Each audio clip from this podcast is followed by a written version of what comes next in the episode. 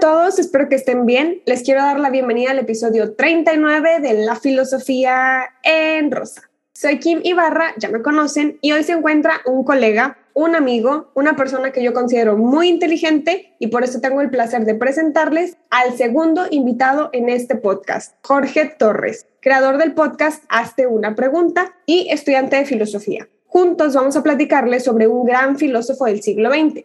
Así que démosle la bienvenida a Jorge. Hola Kim, ¿cómo estás? Muchas gracias. Saludos a tu audiencia, a todos quienes nos están escuchando, nos van a escuchar. Es un gusto, un privilegio y un honor poder estar contigo el día de hoy, poder aquí ahondar sobre un autor que en lo personal me emociona y me gusta mucho su propuesta, su vida demás. Así que muy contento y muy agradecido por el espacio. No, gracias a ti. Gracias. Y ahorita les vamos a platicar más de Jorge, de su proyecto para que vayan a escuchar. Y como saben, aquí siempre platico de algún concepto filosófico, presento a un filósofo o filósofa de la historia y lo expongo desde mis lecturas. Invité a Jorge a este episodio para hablar de Ludwig Wittgenstein porque sé que es uno de sus filósofos predilectos y lo acaba de decir. Así que hablaremos hoy sobre el lenguaje y cómo nos comunicamos en el siglo XXI. Para iniciar el episodio de hoy, preguntémosle a Jorge por qué le ha gustado tanto la filosofía de Wittgenstein a lo largo de sus estudios. Así que dinos, Jorge. Pues mira, Kim, yo pienso, y de manera muy personal, ¿no? También, que la filosofía del lenguaje debería ser un estudio fundamental dentro de las áreas de la filosofía y no solo de la filosofía, sino del conocimiento per se. Porque una idea mía, y creo que Wittgenstein estaría de acuerdo, es que todas, todos y todo lo que existe está atravesado por el lenguaje. ¿sí? El lenguaje es, como se plantea incluso en aquella película llamada Arrival o La Llegada, no sé si la has visto. Si la has visto, no, bueno, si no la han visto, vayan a verla, está buenísima, está en Netflix se plantea que el lenguaje es el pilar de toda civilización. La premisa de la película es la siguiente, por ejemplo. Imagínate que hoy llegan aliens a la Tierra, así. Llegan de repente y mandan, pues obviamente dices, no, pues un físico teórico, va el ejército, van todos, pero ¿quién es la persona? Eso pensaríamos en un filósofo, pero adivina a quién más mandan, a una lingüista, a una traductora. claro. Dices, ¿Por qué? Bueno, pues porque los aliens es evidente no hablan ninguno de nuestros idiomas y el debate está en ese. ¿Cómo nos vamos a comunicar? Y en una de las primeras escenas el físico teórico dice es que hay que preguntarles por cómo vinieron, cuáles son como sus eh, posturas científicas, conocen a Fibonacci, etcétera. Y ella dice, no, pero es que el pináculo, lo más importante es el lenguaje, porque sin lenguaje no hay nada. Exacto. es el puente, es la base. Entonces el debate está en mi opinión en, pues bueno, qué es el lenguaje, cómo nos comunicamos, cuáles son los límites, que de hecho es algo que Wittgenstein aborda y es por eso que me agrada mucho, porque además siento que él en su línea, sobre todo este primer Wittgenstein, porque para quien no sepa, se podría dividir en como dos Wittgenstein, el primero y el segundo, naturalmente, en dos, el primero y el segundo y uno es lógico positivista, ¿no? Y el otro es un poco más pragmático. ¿Qué significan estas cosas? Bueno, el pragmático se pregunta por el uso del lenguaje. Sí, los significados están en la manera en la que hablamos. Y el primero se pregunta por los límites del lenguaje y su relación con el mundo y con el pensamiento. Entonces siento que en su época él va mucho en la línea de lo que hoy sería la neurolingüística. Tenía una especie de estudio sobre cómo el lenguaje afecta en el cerebro. Y bueno, para no extenderme un poquito más, me encanta el lenguaje porque siento que aborda todo, literalmente todo estudio que el ser humano quiere hacer, desde las matemáticas hasta la física, hasta la filosofía política, sin claridad en el lenguaje, es imposible aspirar a cualquier conocimiento. Oye, Jorge, yo escuché, sácame de la duda, no sé si, si sepas, porque esto es más chisme filosófico que teoría, pero que Wittgenstein tenía problemas de comunicación desde pequeño, o sea, que le costaba socializar con otros niños en la escuela, no sé si sea verdad, y por eso se enfocó mucho, las matemáticas le parecían tan lógicas desde pequeño, porque era fácil la comunicación mediante, mediante esta lógica que estudió una ingeniería antes, ¿no? y luego se pasa a, filosofía porque le escribió una carta a, Russell, Bertrand Russell, otro filósofo del que aún no expongo, ya habrá un, un, episodio sobre él, en donde algo así le dijo como, profesor, yo lo admiro mucho, bla, bla, bla, usted dígame, o sea, esto es como mi pensamiento filosófico y dígame si de plano no sirvo. Y escuché que Russell leyó esta carta y fue como, tú te vienes a filosofía ayer. O sea, e, era otra cosa el pensamiento de Wittgenstein sobre las matemáticas. Muy curioso que muchas personas piensan que en la filosofía no sabemos matemáticas. ¿Cierto? O que, o sea, que nunca vamos a ver matemáticas en la escuela. Y, oigan, quiero decirles que Jorge está estudiando su licenciatura en filosofía. Él es de Monterrey, aquí en México, somos paisanos. Y, tú me, no me lo puedes negar, desde primer semestre nos ponen lógica matemática y empezamos a, hacer cuentas, a, a, mí así me enseñaron la lógica, nos ponían párrafos y teníamos que enumerar y de ahí sacabas la, una contradicción lógica y entonces se te va a la práctica que cuando una persona está hablando acá afuera, en la calle, uno que estudia filosofía es que no le está, o sea, la atención que estás poniendo al discurso es en estar como contando, porque realmente matemáticas ahí, cuando dice una contradicción a una persona y te das cuenta ya cuando te están mintiendo, cuando están siendo incongruentes, ¿no?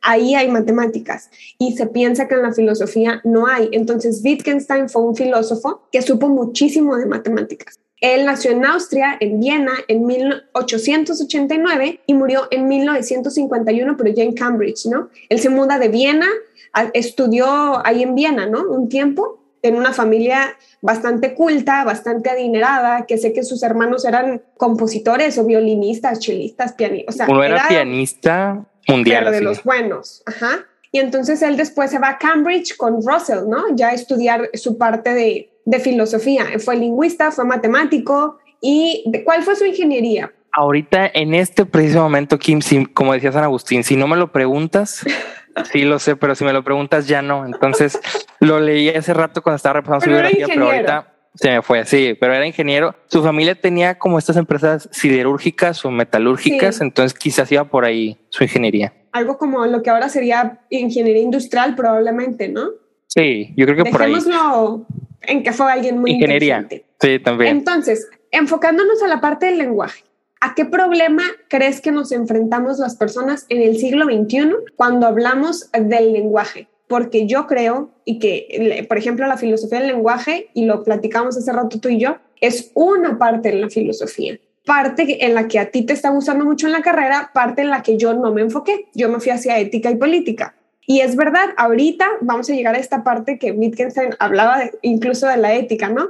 Pero ¿por qué hay confusión en el lenguaje en el presente? ¿Por qué crees que, que tenemos problemas para comunicarnos en el presente?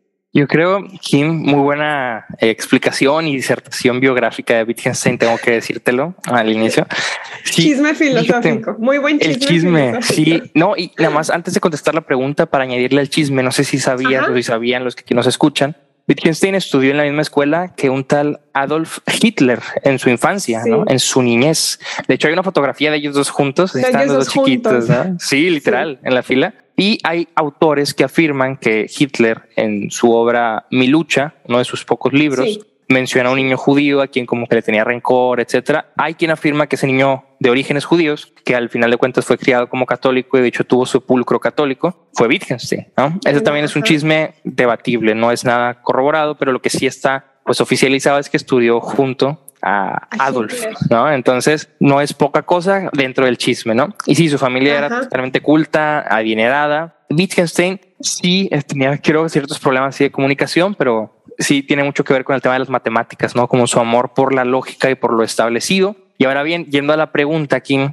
¿cuál es como de los primeros problemas o principales problemas? Yo creo que la causa de las confusiones tiene que ser la misma que ha sido siempre. Y es como dice Wittgenstein, al menos el primer Wittgenstein, que se manifiesta en su obra el Tractatus Lógico-Philosophicus, para los cuates el Tractatus, nada más, Tractatus como tratado, pero en latín es que eh, todos los problemas de comunicación y para Wittgenstein todos los problemas de filosofía, de la filosofía, tienen que ver con una incomprensión de la lógica del lenguaje. ¿Sí? ¿Qué significa esto? Bueno, imagínate, y esto me gusta ponerlo así de ejemplo cuando hablo de esto en temas muy concretos. Imagínate que estás en una relación de pareja. Imagínate, ¿no? Y empiezan a platicar, ¿no? Y, y de repente tú dices, no, es que estas cosas me hacen sentir como incómodo, ¿no? Bueno, ahí ya desde que empezamos a comunicarnos en temas tan sencillos como relaciones de pareja o de amistad, tiene que buscarse una claridad en el lenguaje. Porque no es lo mismo, por ejemplo, que alguien a su pareja le diga te amo y que te contesten sí, yo también, o yo también te amo, o yo te amo más. Si te fijas, puedes decir eso no tiene nada que ver.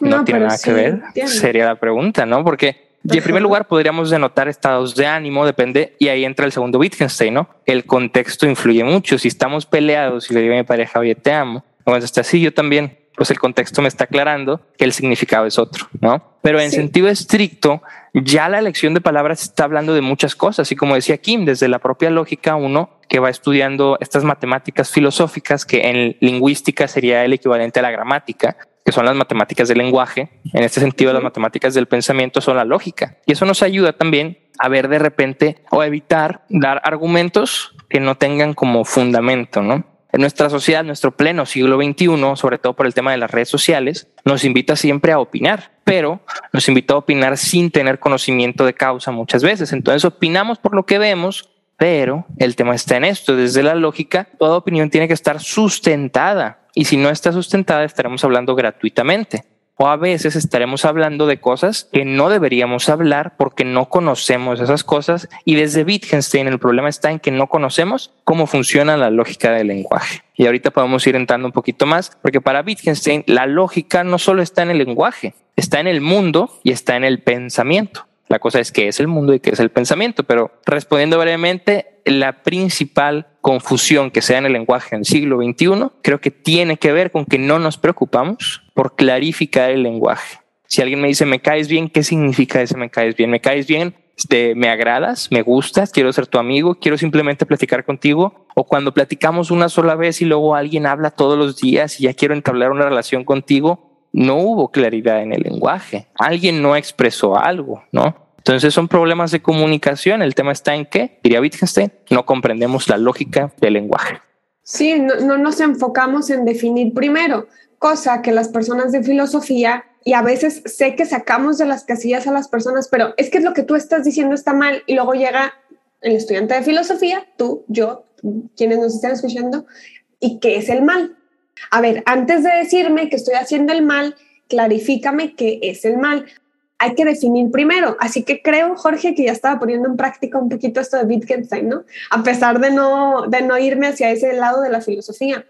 Porque, volvemos, sí, todo problema filosófico inicia en esta parte del lenguaje, que no, que no dejamos claro.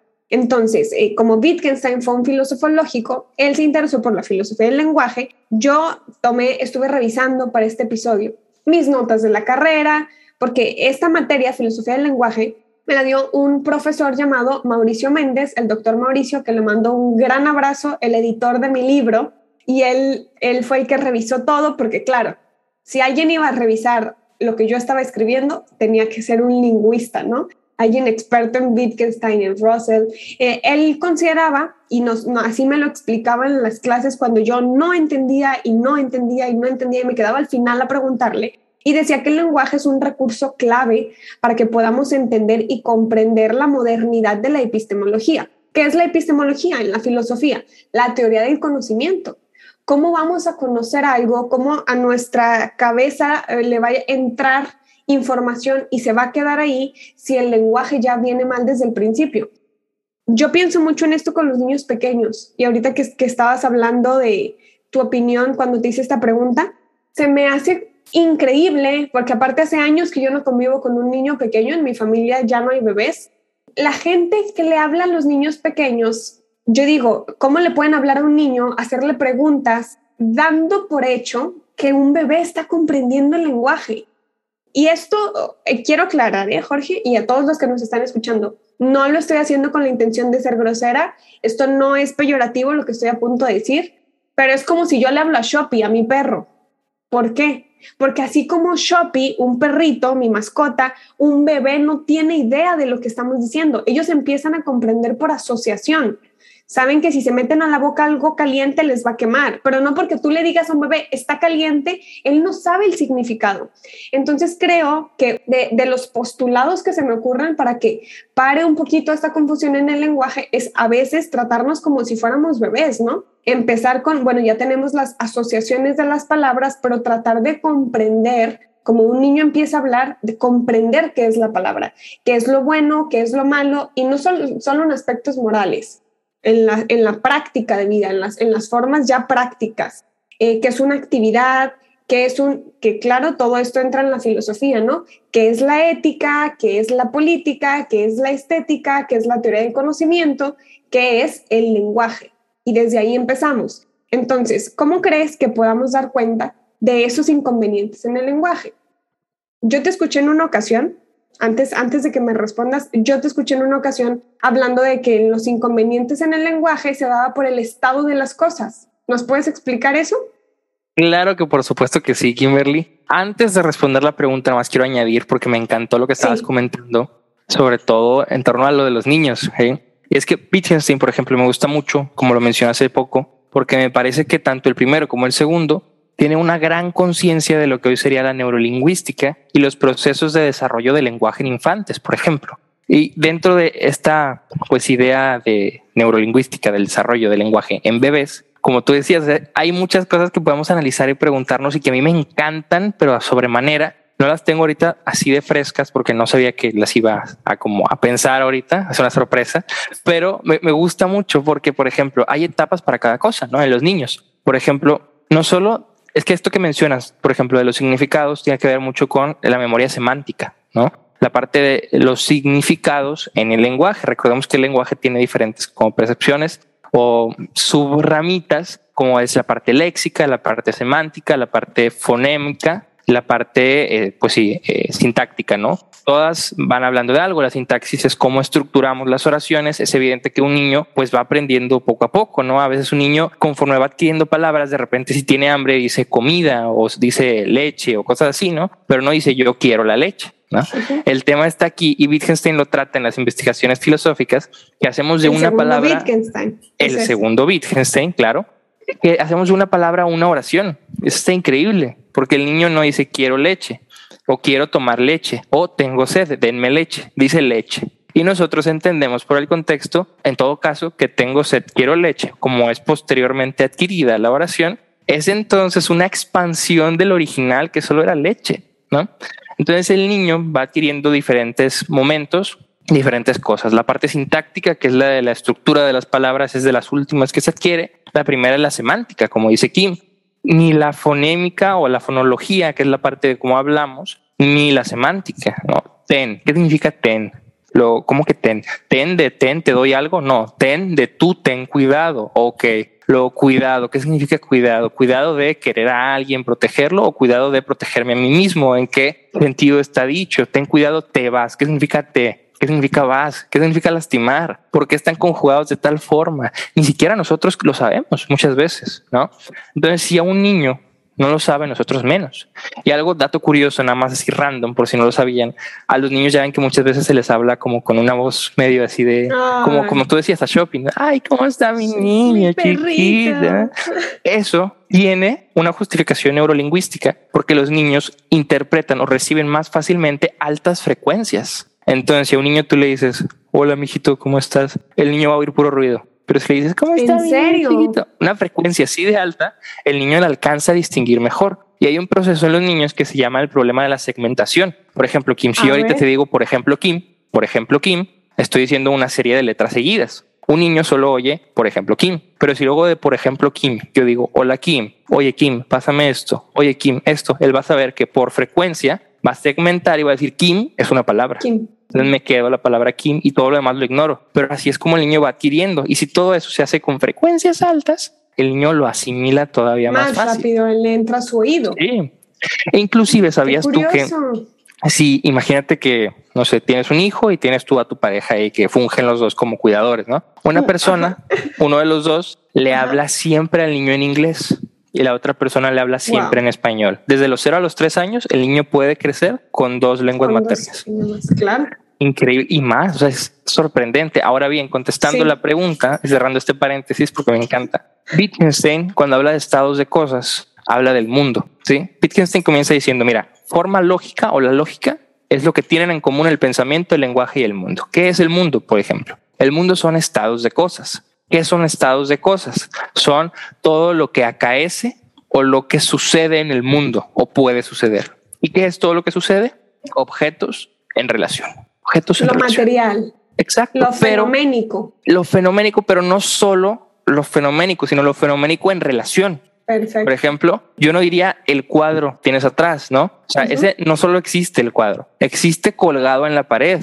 Y si no está colgado en la pared, está sostenido en el piso, pero siempre está en relación con algo. Si yo solo nombro, y esa es una de las partes fundamentales en el primer Wittgenstein, el del Tractatus, si yo nombro el cuadro, no digo nada, lo nombré, digo el cuadro. Pero si digo el cuadro está colgado en la pared, ya estoy diciendo algo. No es lo mismo nombrar y decir. Cuando yo digo está colgado en la pared, hablo de un objeto en relación con otro. Lógicamente, si el cuadro es objeto A, la pared es el objeto B, entonces A en relación con B, manifestado lógicamente. Los estados de cosas son el mundo y el mundo son los estados de cosas. Ahora, decías, ¿cómo dar con estos inconvenientes del lenguaje? Bueno, si afirmamos primero al mundo como estados de cosas, o sea, como lo que sucede en el mundo, o sea, como objetos en relación, entonces el lenguaje, ¿qué sería? Sería una maqueta de la realidad. ¿Qué es la realidad? Es el mundo, ¿no? Entonces la maqueta es una representación. Pero, por ejemplo, si yo hago una maqueta de mi casa, le pongo una silla, una puerta, yo no puedo abrir la puerta y meterme por ahí, porque pues es una maqueta, representación. ¿no? Amaría eso, claro. Pero sí puedo en la puerta de mi casa. Entonces el lenguaje representa, pero no es la realidad, el mundo. Pero ¿cómo la representa? Con lógica. Así de fácil, ¿no? Y algo que Wittgenstein dice que se llaman proposiciones con sentido. Una proposición entonces es una representación lógica del mundo. Por ejemplo, Kim está sentada. Esa es una proposición porque Kim eres tú, existes, eres un objeto en el mundo que estás en relación con otro objeto. Aquí es importante también, como tú decías hace rato, no entenderlo de manera peyorativa, ¿sí? No es como que, ah, nos dice objetos, somos cosas, no no, claro. Lógicamente hablando, somos objetos. ¿sí? No hay sujeto en ese sentido, solo objeto y objeto. En relación estamos en, filosofía de la moral, estamos en filosofía Exacto. Sí, sí, asimilar eso. Entonces, yo también soy un objeto que estoy sentado en una silla, objeto sentado en una silla, objeto sentado en otro objeto, objeto en relación con otro objeto proposiciones con sentido. Ahora bien, Wittgenstein dice que los inconvenientes del lenguaje se dan cuando no hablamos con proposiciones, sino con enunciados gramaticalmente correctos. ¿Qué significa eso? Que sonó tan medio guau. ¿Qué es eso? Eh? Enunciados gramaticalmente correctos. Exacto. Un enunciado es una oración, así de fácil. Gramaticalmente correcto significa que está bien dicho. Todas y todos los que estamos aquí escuchando podremos estar de acuerdo si hablamos español como lengua materna que decir el sillón sentado estoy es una frase maldicha. En por nuestro idioma materno. Exacto, que decíamos hace ratito, la parte de la estructura. Ese es un enunciado sin sentido gramaticalmente hablando. Si yo digo, por ejemplo, Shopee, Shopee es el perrito de Kim, yo sé que toda tu audiencia ya lo sabe, ¿no? si yo digo, Shopee leyó y entendió a Hegel, es una frase, es un enunciado gramaticalmente correcto, porque hay un sujeto que está haciendo un verbo y ese verbo recae, esa acción recae sobre algo. Shopee leyó y entendió a Hegel pero en la realidad Shopee, pues al ser un perrito, no tiene la capacidad de leer, al menos no desarrollada, porque en su potencialidad no está eh, y tampoco la de entender ¿Sabes por qué me río? Paréntesis. Me río porque le puse Shopee por Arthur Schopenhauer. Entonces, cuando me estás diciendo Shopee leyó a Hegel y lo comprendió, pienso en Schopenhauer que se odiaban, él y, Hegel no podían ni verse. entonces, wow, me dio risa, perdón, Entendiste la referencia, sí, muy bien, muy bien. Eh, entonces, esa frase tiene sentido, es gramaticalmente correcta, pero no es una proposición porque no es algo que lógicamente hablando, ni que como decía aquí, materialmente, vamos a cambiarle el nombre de material y le vamos a poner positivamente, o sea, lo que existe materialmente. sí. Ajá. Aquí sí quisiera que entendiéramos positivo no por optimismo, sino por lo que se no puede No felicidad, no alegría, así es. Cuando Jorge dice positivo, se refiere a lo que ocupa un lugar eh, físico en el espacio, ¿cierto? Exacto. Por ejemplo, si alguien aquí está viendo la parte del video, tengo un mouse, ¿no? Y si no están viendo, imagínense que tengo un mouse en mi mano. Este mouse es positivo, no porque sea feliz, sino porque lo puedo tocar, ¿no? Entonces, bajo esa perspectiva, la frase de Shopee está leyendo y entendiendo Shopee el perrito, de a Hegel o a cualquier autor, sería gramaticalmente correcta, pero no una proposición. ¿sí? Entonces, bajo esa perspectiva, las proposiciones solo son sobre lo que puede pasar o pasa en el mundo. Y los inconvenientes están muchas veces porque, a ver, ¿hasta qué punto estamos ahorita? Ya definimos el mundo y el lenguaje, pero ¿cuántas veces nos hemos puesto a pensar qué es el mundo y qué es el lenguaje? Muy pocas. Entonces Wittgenstein dirá que si no pasamos por este caminito, prácticamente todo lo que digamos puede ser, sí, un enunciado gramaticalmente correcto, pero nunca va a ser una proposición, porque estamos hablando de cosas que no están en el mundo. Exacto, somos ilógicos. porque no nos preocupamos por el lenguaje. Y ahora bien, puedes decir, oye, pero entonces, ¿qué son las proposiciones más a fondo? ¿Tienen que ser siempre verdaderas? No, ahí va el detalle. Es sobre lo que puede ser lógicamente posible o lo que ya es. Por ejemplo, si yo digo Jorge tiene barba, pues yo no tengo barba ahorita, pero podría tenerla. Entonces es un enunciado, una proposición falsa, porque ahorita no la tengo, pero tiene sentido y es proposición porque en el mundo positivo, en estados de las cosas, yo puedo tener barba. Ahora bien, hay que definir entonces qué es la barba, quién es Jorge y qué es tener. Porque si yo me compro una barba y la tengo aquí en mi mano, también puedo decir Jorge, tiene, tiene una barba. No la trae puesta, pero tiene una barba. Es correcto. Entonces, definiendo términos y clarificando que de lo que podemos hablar, tenemos que hablarlo con claridad. Y de lo que no podemos hablar, que es lo que no está en el mundo, en los estados de las cosas, es mejor callar. Y aquí yo recibí un golpe ya con la ética, que es en lo que me enfoco. Imagínate, sí, sí, de lo que no podemos hablar es mejor callar, de lo que no existe materialmente en el mundo, positivamente en el mundo. Eh, ustedes saben, porque han escuchado otros episodios donde yo hablo de política, de ética, que les digo que es en lo que me enfoqué, que es el actuar humano, las costumbres, la interacción que tenemos unos con otros, como no es algo que es, es digamos, un concepto abstracto, no lo podemos tocar aquí ahora. A lo mejor Wittgenstein me diría, ay niña, cállate, eres ilógica. Bueno, desde observada desde la filosofía del lenguaje, ¿no? Y algo que me trae a un pensamiento en, en este momento es la dificultad que tenemos, Jorge, para comunicarnos, la dificultad que tenemos ahora que tú nos estás platicando de Wittgenstein, que probablemente muchos de los que están escuchando no conocían a este autor. A mí me está quedando claro, finalmente, gracias a, ti, eh, pero es muy difícil que nos comuniquemos entre personas, eh, vamos a decirnos personas racionales, ¿no? Que tratamos de estudiar esto. Aquí veo muchos problemas con el lenguaje inclusivo y lo que, cómo estamos tratando de incluir a personas que lamentablemente, que desgraciadamente no habían sido incluidas en la sociedad en el pasado y que ahora, gracias a la psicología y a estos estudios, conocemos y tratamos de mejorar el mundo ya no solamente para nosotros que tenemos eh, nuestros cinco sentidos, ¿no? Con una persona que tiene eh, problemas auditivos, con una persona que es invidente. ¿Cómo entra aquí los juegos de la comunicación? ¿Cómo volvemos a la primer pregunta que teníamos, que es las confusiones en el lenguaje, que es el nombre del episodio? Si tenemos confusiones en el lenguaje entre nosotros, porque ni siquiera eh, clarificamos qué es un concepto y ya le estamos dando un uso, y yo nunca había comprendido por qué nos cuesta tanto la comunicación con personas distintas a nosotros distinto, por ejemplo, hasta en una pareja, tú lo pusiste ejemplo, ¿no? Que nos ha pasado que en una pareja y suele, suele suceder esto de, ay, ¿qué tienes? ¿Estás, ¿Estás enojada? ¿Estás enojado? No tengo nada, o sea, y nos suele pasar, y sea el género que sea, estas relaciones, ¿no? Es difícil la comunicación. Ahora estoy comprendiendo que parte de esto del lenguaje y esto que decía Wittgenstein, ¿cómo no vamos a tener problemas en el lenguaje si ya le estás dando un uso a una palabra pero no has definido qué es esa palabra? Y claramente ahorita nos puedes platicar de esto del primer Wittgenstein el segundo Wittgenstein. ¿Por qué se le conoce así? Yo sé que él desde muy joven escribió el Tractatus, el Lógicos Filosóficos, no sé si lo estoy pronunciando bien, pero bueno, su tratado, y él se va a la guerra después él se va, se, se enlista, eh, corrígeme, ¿a la Primera o a la Segunda Guerra Mundial? A la Segunda, ¿no? Tengo que entendido que sí por los años que eran. Por la edad, exacto.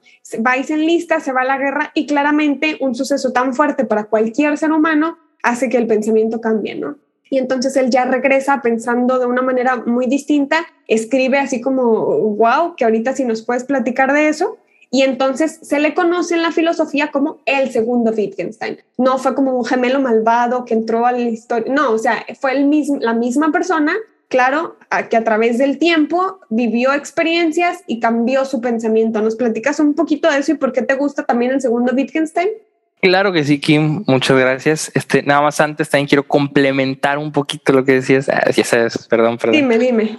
No, Algo que me gustó y, que mencionabas incluso sobre, por ejemplo, el tema de la ética o de la política, ¿no? De cosas de las que decimos, híjole, sí podemos hablar o no podemos hablar. Wittgenstein sí resuelve en cierta forma este problema, sobre todo con la ética y con la lógica, por poner un ejemplo, ¿no? Decimos, no podríamos hablar de la lógica ni del Tractatus siguiendo su línea argumentativa, porque nada de lo que dice en el Tractatus y ponérmela, ¿no? No puedo, entonces no debería poder hablar de la lógica. Wittgenstein lo resuelve diciendo que, y aquí está lo que decíamos al inicio, si yo digo el cuadro, lo estoy nombrando. Si yo digo el cuadro en la pared, lo estoy diciendo. Y hay otra cosa que es mostrar su tercera como postura en el Tractatus, es cuando nosotros de cosas de las que no podemos hablar positivamente, pero que se muestran en la realidad, como las relaciones en las costumbres, como la política, como la ética y sobre todo como la lógica. Porque yo, y esto dice, la lógica misma, yo no puedo tener una proposición con sentido sobre la lógica,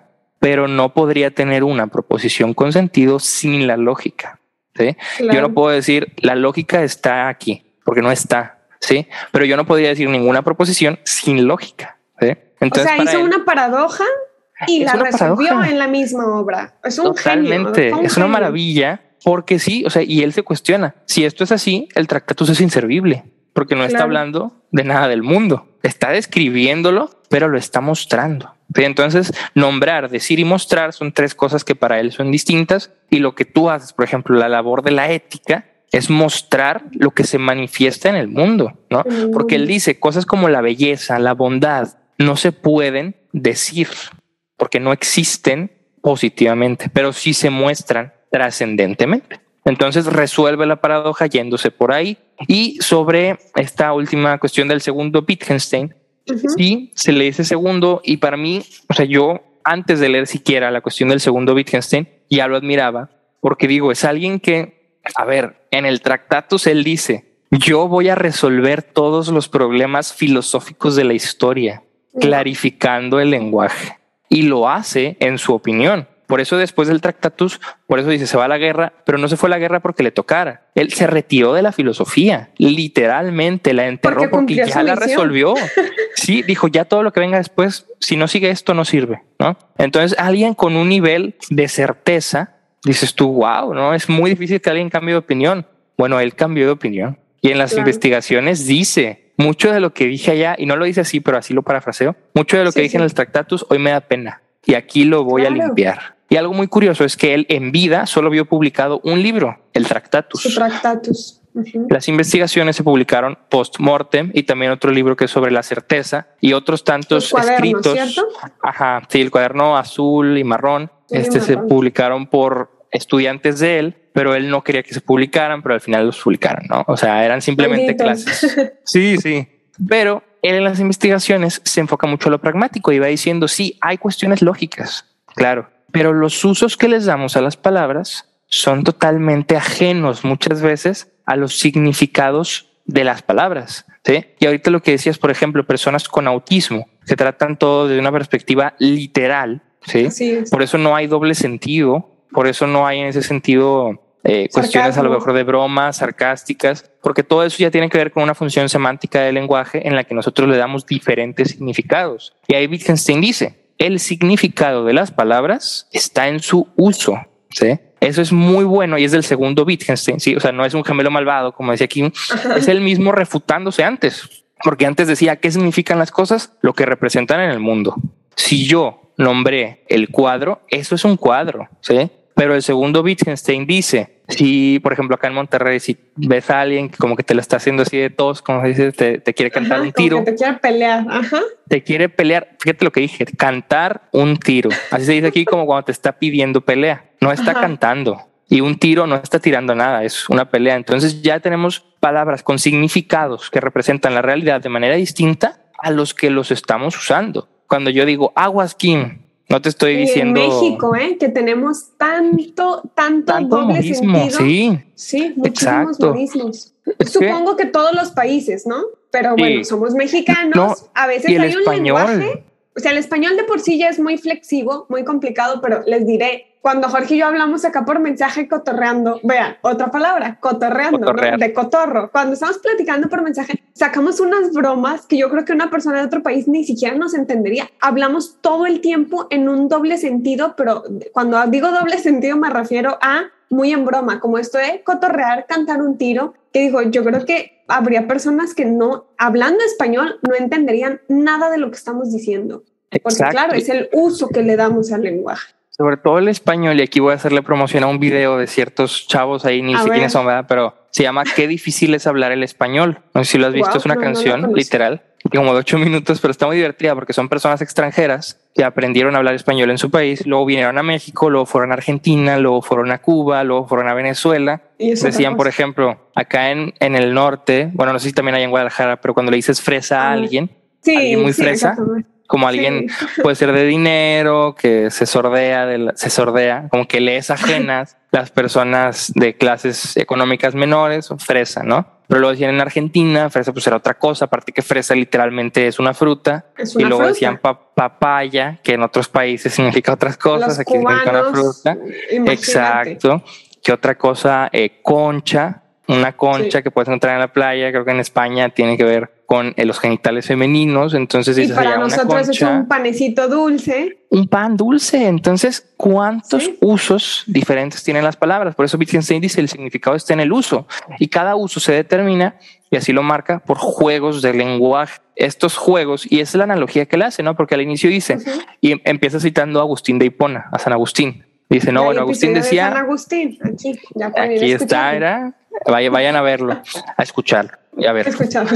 Dice precisamente que Agustín decía ciertas cosas sobre significantes, etcétera, ¿no? Decía esto es esto. Decía, bueno, lo que Agustín pone son reglas de lenguaje. Dice, pero esas reglas no siempre se aplican. Dice, ¿por qué? Porque el lenguaje no es una cosa estática, es cambiante. Entonces él dice, en ese sentido, si por ejemplo yo te digo, Kim, oye, ¿tú sabes jugar? Y te muestro un ajedrez, a lo mejor no puedes decir, sí, y si te digo, que como sabes jugar ajedrez, entonces también sabes jugar básquet, o también sabes jugar basta, o sabes jugar Monopoly, sabes jugar Fortnite. dices, pues no, porque son juegos diferentes. Y el que sepa una regla de un juego no significa, no significa que sepa las reglas de todos. Y eso es lo mismo con el lenguaje. Hay juegos o contextos de lenguaje donde marcamos ciertas reglas, pero hay otros juegos donde esas reglas no aplican. No, aplican, exacto. Exacto. Y ahí él hace una, una especie de ejemplo. Imagínate que estamos en una construcción y tenemos una losa, ¿no? No sé si también conozcas el término de losa. Conozco términos. Entonces imagínate que estamos en una construcción, dice, y yo soy como el que está liderando y te digo, y señalo la losa y te digo, oye, losa, ¿no? Pues se puede entender que te estoy pidiendo, pásame una losa, ¿no? Y él hace literal en todos unos párrafos ahí esta pregunta, ¿por qué podemos pensar que la palabra losa es una palabra y al mismo tiempo una oración? Lo que decíamos hace ratito, ¿no? Con leche. Leche es una palabra, pero también es una oración si la dice un bebé. O si la decimos nosotros, imagínate que tú tienes la leche y en lugar de decirte por favor, yo te digo mm, la leche. o la leche por la leche porfis, el referente, estoy diciendo el de este, el de este que usé ayer o cosas así. Y vamos presentando contexto. Si hay Wittgenstein, el segundo, dice que lo más importante va a ser el contexto y obviamente se extiende mucho más también con la cuestión de vivir el lenguaje. Un lenguaje expresado es una forma de vida manifestada. Es como yo vivo si hablo, ¿no? Entonces, esa perspectiva a mí me suena mucho y esto sí tengo ahí, te, comparto, ¿no? Y les comparto yo ahorita ya que estoy cerca de terminar la carrera. Por favor. Con el proyecto de tesis todavía no está aprobado, evidentemente, pero la idea es usar el segundo Wittgenstein, un poquito del primero, pero sobre todo el segundo, junto con una neurocientífica que se llama Lera Bodoritsky, que ella desarrolla una hipótesis que se llama Sapir-Whorf o Sapir-Whorf. ¿sí? Esta también la mencionan en la película de Arrival, es decirlo. Ah, en pocas palabras y brevemente, sí, sí. La hipótesis Sapir-Whorf dice que el idioma que hablamos influye en la manera en que pensamos. Y esta neurocientífica hace el ejemplo, por ejemplo, el ejemplo, por ejemplo, en alemán, ¿sí? cuando tú dices el puente, dices die Bridge, die, es un pronombre femenino. Entonces, bajo diversos experimentos, ya no solo hipotéticos, sino con electroencefalogramas, si no mal recuerdo es el nombre, sabiendo ya las reacciones del cerebro, cuando tú le dices a alguien nativo alemán que piense en Die va a asociarlo muchas veces y así con lo que va diciendo van viendo las reacciones y se va viendo que asocian de ordinario características femeninas. ¿no? Características coloquialmente femeninas, ¿no? Para tampoco entrar en el problema de los se géneros. Me ocurre, sí, claro, se me ocurre otro ejemplo. Eh, con un idioma neutro que es el inglés y en el español que sí tenemos género, pensemos todos los que nos están escuchando en la luna. Y si lo pensamos en inglés es the moon. Y no, el inglés no tiene género. Eh, eh, para todo es the, the moon. Y si pensamos en la luna es más. ¿Quién de nosotros no ha dibujado la luna en kindergarten y hasta le ponía pestañitas femeninas, no? Porque es la, la luna. Como la pareja del sol de el sol. este tipo de cuestiones de pronombres que también lo podríamos asociar incluso al tema de la cuestión inclusiva en torno a los géneros, pero ese sería otro tema. Esto ella lo marca, por ejemplo, el tema del idioma y que verdaderamente sí influye en cómo percibimos las cosas. Y esto tiene, pues sí, una aplicación muy práctica, pero vámonos más a fondo. Ponía, si no mal recuerdo, nativos rusos que hasta donde sé y hasta donde pude leer, manejan en su idioma solo un tipo de azul o no tantas variantes de azul como nosotros, de azul rey, azul aqua, azul, etcétera. Entonces, al ponerles o exponerlos a imágenes de distintas tonalidades de azul, como en su idioma solo hay uno o dos tipos, su mente o su cerebro reaccionaba como si fuera el mismo. O sea, no había diferencia en su percepción de la realidad porque su idioma no diferencia la realidad. Ahora, eso aplícalo a los usos y significados. Si yo aprendo un idioma donde a una palabra le damos un uso muy concreto que influye en mi mente con sus características por el idioma, se puede cambiar y se puede moldear. Entonces, todo eso ya nos dejaría expuestos a que lo que hacemos con el idioma hacemos con nuestra persona, literalmente, con nuestra percepción de la realidad. Y eso me parece a mí muy grave cuando vemos que, por ejemplo, el tema del doble sentido y más aún el tema del bullying, el tema de los insultos con las palabras, el tema de lo que le decimos al otro, o sea, las palabras duelen. Es muy fuerte, sí. Y por eso las palabras duelen. Exacto, porque si pensamos que lo que hablamos tiene que ver con su existencia en el mundo, y yo cuando me enojo con alguien le digo, no sé, imbécil, solo por desahogarme, bueno, le estoy diciendo desde una perspectiva muy estricta que él representa la imbecilidad en el mundo. ¿Sí? Aunque eso puede sonar algo medio chistoso, sí, pero pensémoslo cuando se lo decimos a alguien que queremos, ¿no? Claro, cuando a alguien que queremos le hablamos mal, verdaderamente lo estamos identificando ontológicamente, o sea, estamos diciendo tu existencia es lo mismo que esto. Tu ser, exacto. Entonces, cuidado con lo que decimos, no va en esa línea, por eso me encanta el segundo Wittgenstein. Somos lo que decimos. Justamente, y peor aún, pensamos que somos lo que decimos porque decimos lo que pensamos que somos. Paradoja. Esa, wow. Y es que sí, o sea, y Wittgenstein al final va a ir mencionando esta frase famosa que es los límites de mi lenguaje son los límites de mi mundo. Para muchos la interpretación era como, ah, bueno, pues si mi lenguaje es corto, si no leo mucho, mi mundo es corto, no leo mucho, ¿no? Pero para Wittgenstein tiene una connotación todavía más grande, porque si el lenguaje es descriptivo, porque el lenguaje es maqueta de la realidad y mi lenguaje está muy limitado a un tipo de realidad, me estoy perdiendo de toda la realidad, por así decirlo. Entonces mi estoy lenguaje... cerrando a, una realidad chiquitita como mi lenguaje. Porque si el lenguaje tiene que ver con la forma de vivir, en el segundo Wittgenstein ya lo interpretamos así el primero. Si tengo un lenguaje muy cerrado, pues no va a tener un mundo abierto, ¿no? Mucho que ver porque a veces decimos, no, pues sí, aprende muchas cosas pero no solo es aprender, es asimilar, ¿no? Pero bueno, me extendí mucho. Y vivirlas, no, no, no, y vivirlas y ponerlas en práctica. Ahora que me dices esto del segundo Wittgenstein, em, me recordó mucho a Foucault, que bueno, Foucault, mi filósofo favorito, Wittgenstein por ahora de los tuyos, en una que sé que no tiene algo que ver, pero me gustó esta frase, de cómo Wittgenstein regresa y dice, me equivoqué en esto cuando yo creía que tenía la certeza del mundo, de la realidad, hoy me estoy dando cuenta, claro, un Wittgenstein más maduro, que pasó el tiempo por encima de él y, experimentó muchas cosas y viene y dice, me equivoqué y voy a cambiar esto. A Michel Foucault respondió una pregunta en, en una conferencia de prensa y años después un periodista le hace la misma pregunta. Eso lo pueden leer en el libro Tecnologías del Yo, uno de mis libros favoritos de Michel Foucault. Y entonces le dice el periodista, está siendo incongruente porque usted respondió otra cosa sobre el mismo tema, Jorge, la misma pregunta. Usted respondió otra cosa en aquel momento y dijo Michel Foucault, ¿tú esperas que yo sea el mismo y que piense lo mismo después de leer tanto? Y llegó Heráclito, ¿no? Con, somos constante cambio.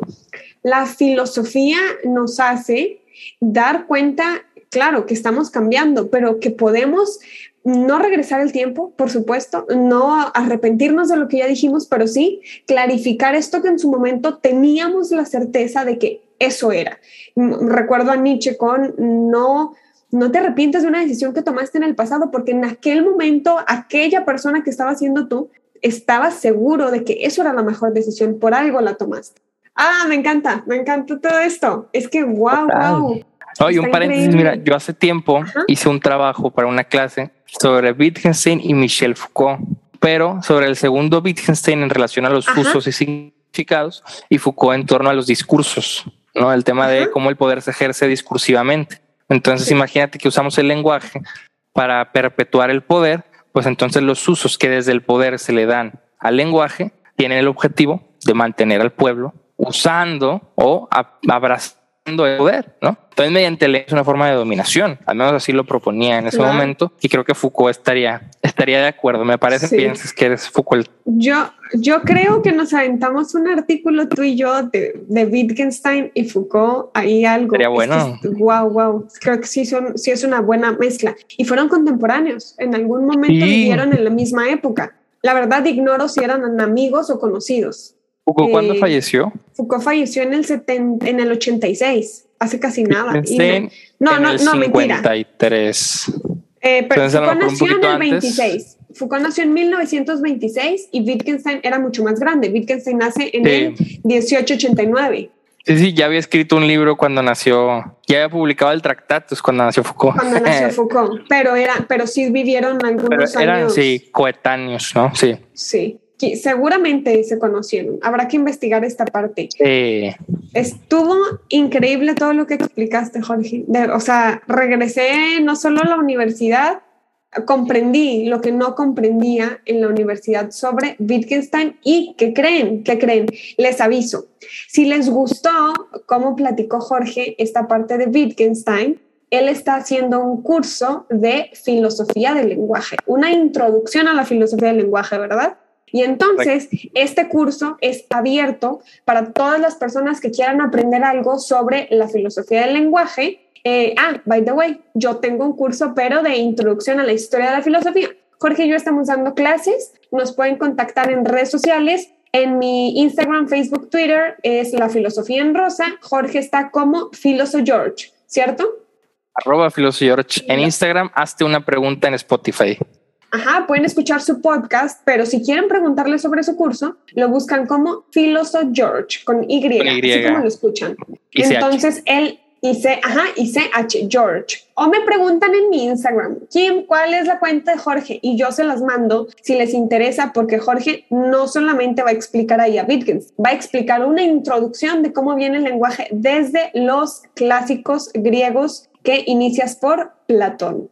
Es correcto, incluso desde antes de Platón. Pero desde antes de Platón. Es verdad, es verdad. Vas a hacer una definición de qué es el lenguaje y va a dejar muy claro en ese curso. Si les interesa eh, o, sobre introducción a la historia de la filosofía, nos mandan mensaje a los dos. Ya tienen aquí las cuentas. Les recomiendo demasiado el podcast de Jorge. Hace una pregunta que tenemos ahí más o menos la misma línea. Somos divulgadores de filosofía porque nos gusta platicarla como nosotros la comprendemos y como creemos que a ustedes les puede servir Así que por ahora esto es todo sobre Wittgenstein. Como todos los filósofos, va mucho más allá.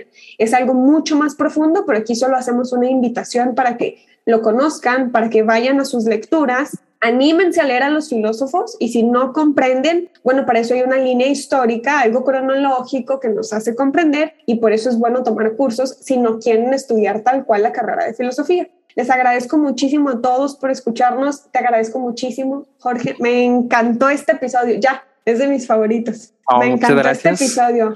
Muchísimas gracias por venir, por participar. Eh, les prometí que iba a ser un invitado de lujo en mi Instagram y aquí se los acabo de cumplir, ya pudieron notarlo. De verdad, gracias, gracias, gracias. Esperamos los dos que les haya gustado conocer a Wittgenstein si no lo conocían y espero que les haya gustado también conocer a Jorge. Eh, nos pueden buscar, ya saben, en todas las redes sociales. Les repito, Filoso George, la filosofía en rosa, y muy pronto van a escuchar un nuevo episodio, un nuevo filósofo y concepto para darse cuenta de cómo expongo la filosofía desde mis lecturas. Jorge, ¿algo que quieras agregar?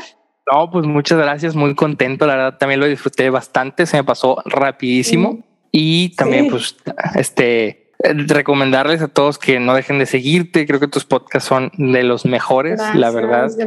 y gracias. Pues recomendar tu curso, que está bastante bueno. Y también cualquier duda ahí nos pueden contactar. Muchas gracias, Kim. La verdad, tus episodios siempre me han gustado. Entonces, el que digas que es de los mejores me, me, Es un honor. Me encantó este episodio. Y bueno, gracias a todos los que nos escucharon.